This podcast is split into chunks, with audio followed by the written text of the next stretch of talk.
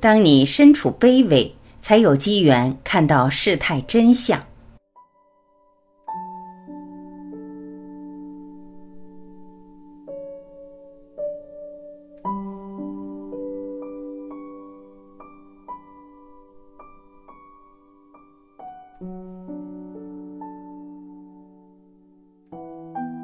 时间终会摧垮一个人的皮囊，但绝不会毁掉一个人的内在。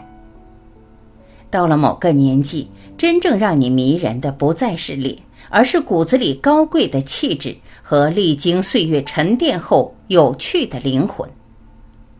高贵气质者有独立的意志支撑，自律自觉的原则底线，悲悯善良的人道精神。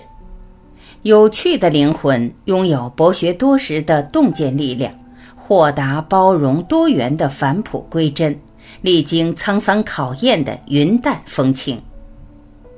美诉诸于眼睛，但是最终一定回到心灵，因为眼睛没有觉知能力，只有捕捉能力。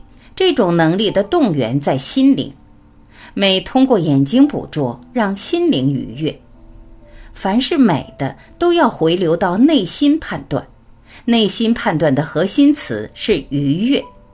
丑陋的可以是美的，悲壮的可以是美的，残缺的也可以是美的。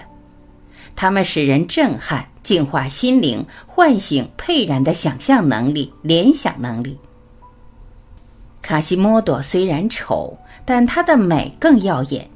英雄穷途，抗争后以墨是悲的。而那种美却是不可忽略的。断臂维纳斯之所以美，是因为它激发了人们无涯际的想象。对于善于发现的眼睛，美永远存在。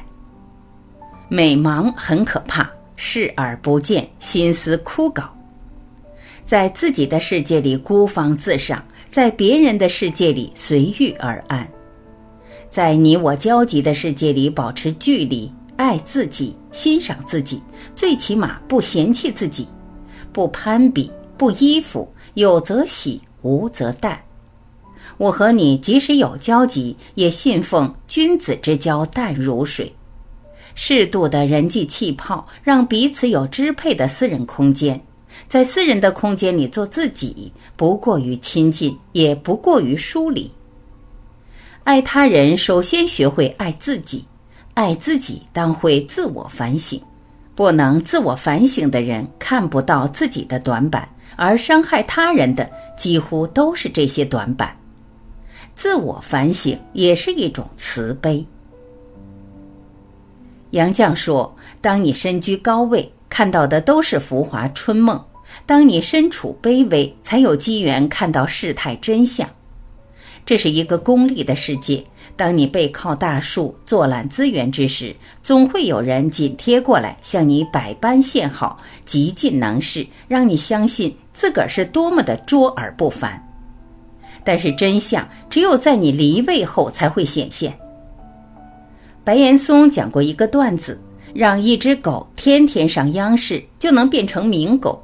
但要知道，没了央视的舞台，很可能不用多久，他就会变回土狗。人只有离开了平台，才能看清楚自己到底是谁；人也只有离开了平台，才能看清楚事相和人心。爱是什么？心疼你，无意伤害，自查自纠，坚于呼吸；想念你，朝暮晨曦，春秋易序；渴望你，靠近你，风烛沙砾。你有趣，世界才有趣。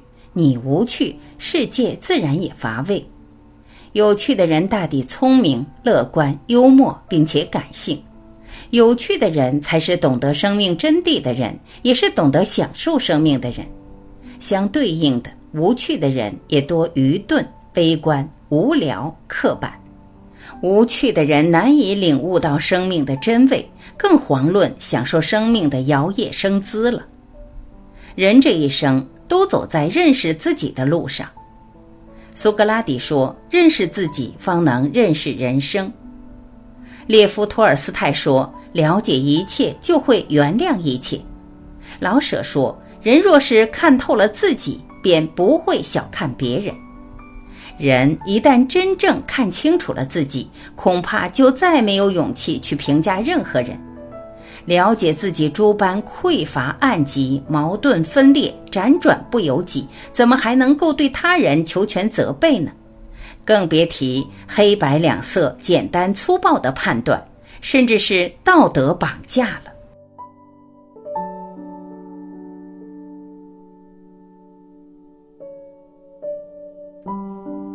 感谢聆听，我是晚琪，我们明天再会。